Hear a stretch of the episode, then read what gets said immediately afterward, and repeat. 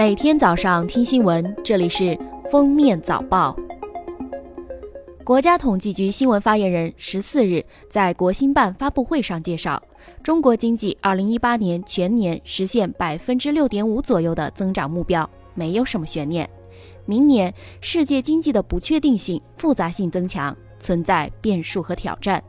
从我国内部来讲，支撑明年经济运行的有利因素比较多。今年经济平稳运行，稳中有进，为明年经济运行打下比较好的基础。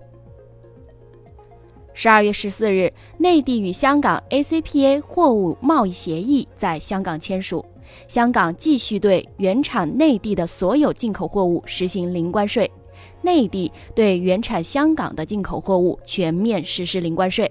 本协议自双方代表正式签署之日起生效。自二零一九年一月一日起实施。十二月十四日，在中央反腐败协调小组国际追逃追赃工作办公室统筹协调下，在新西兰执法部门的协作配合下，经中央有关部门和北京市外逃办密切配合，百名红通人员蒋雷回国投案，这是第五十五名归案的百名红通人员。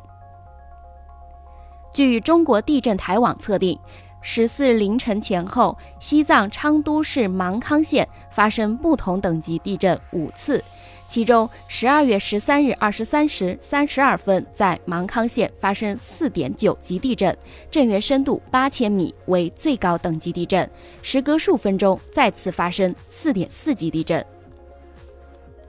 十四日上午，武汉大学中南医院一号楼四楼外科，一男子刺伤一名外科医生后跳楼身亡。武汉大学中南医院一外科医生在门诊正常坐诊期间，被一身份不明人员持刀刺伤，生命垂危，目前正全力抢救。二零一六年以来，辽宁全面开展了政企脱钩、市企分开、市转企改革工作。目前，辽宁省已完成六百多家企事业单位脱钩移交，全部纳入国资监管体系，实现经营性资产监管集中化、规范化，撤销事业人员编制一点六万个。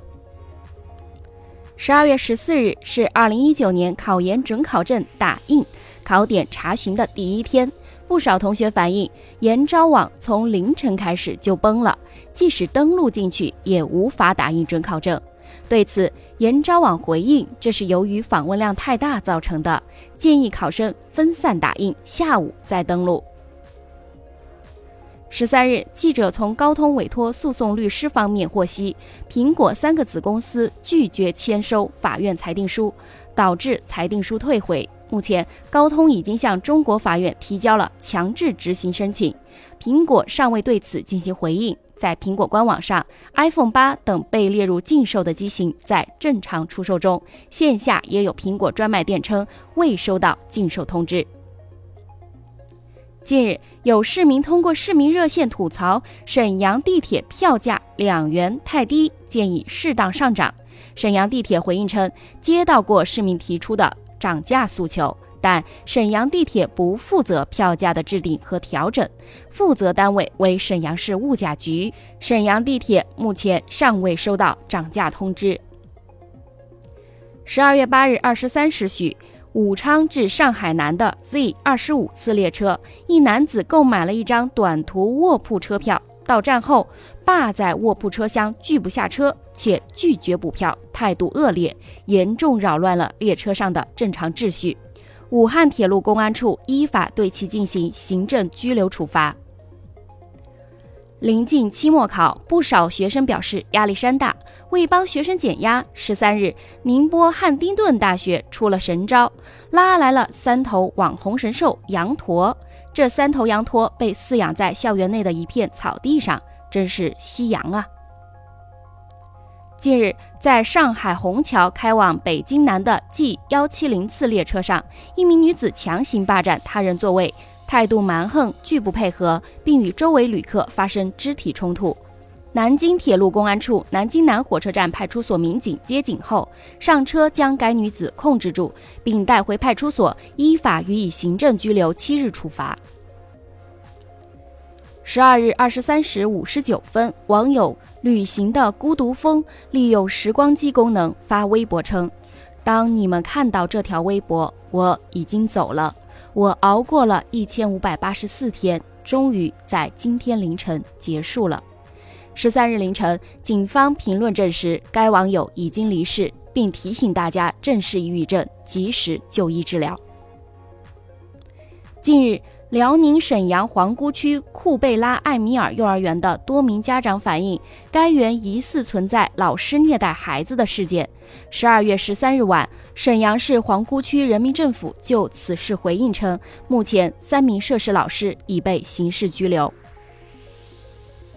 十日。八位重庆市民食用路边摊冒菜后出现头晕、乏力、呼吸困难等症状，被紧急送往医院救治，被诊断为急性亚硝酸盐中毒。目前，事发冒菜摊已经停业，南岸区卫生局疾控中心等部门正在进一步调查。二零一八年十二月十一日，山东滨州警方接群众举报，介入调查。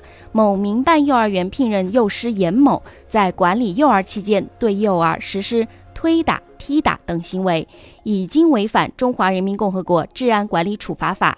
十二月十三日，严某被行政拘留十五日，并处罚款五百元。土耳其一列高速火车。十三日早晨，在首都安卡拉一座小型火车站与一台机车相撞，列车部分车厢脱轨，已确认五十多人伤亡。政府正在调查，现阶段着重审视技术因素，不清楚撞车是否关联信号问题。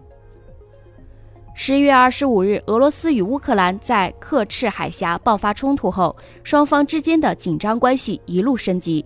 十三号，俄罗斯外交部发言人在例会上说，乌克兰正准备对亚速海港口城市马里乌波尔方向发起军事挑衅。美国加利福尼亚州和纽约市等多地的多所学校、医院、企业和机构，十三日报告说，收到以电子邮件、电话等方式发出的炸弹威胁。据美国媒体报道，炸弹威胁在美国多地导致学校关闭、人员疏散，并引发公众恐慌。美国各地警方尚未发现炸弹装置，初步调查显示这些可能是炸弹威胁。感谢收听今天的封面早报，我们明天再见。本节目由喜马拉雅和封面新闻联合播出。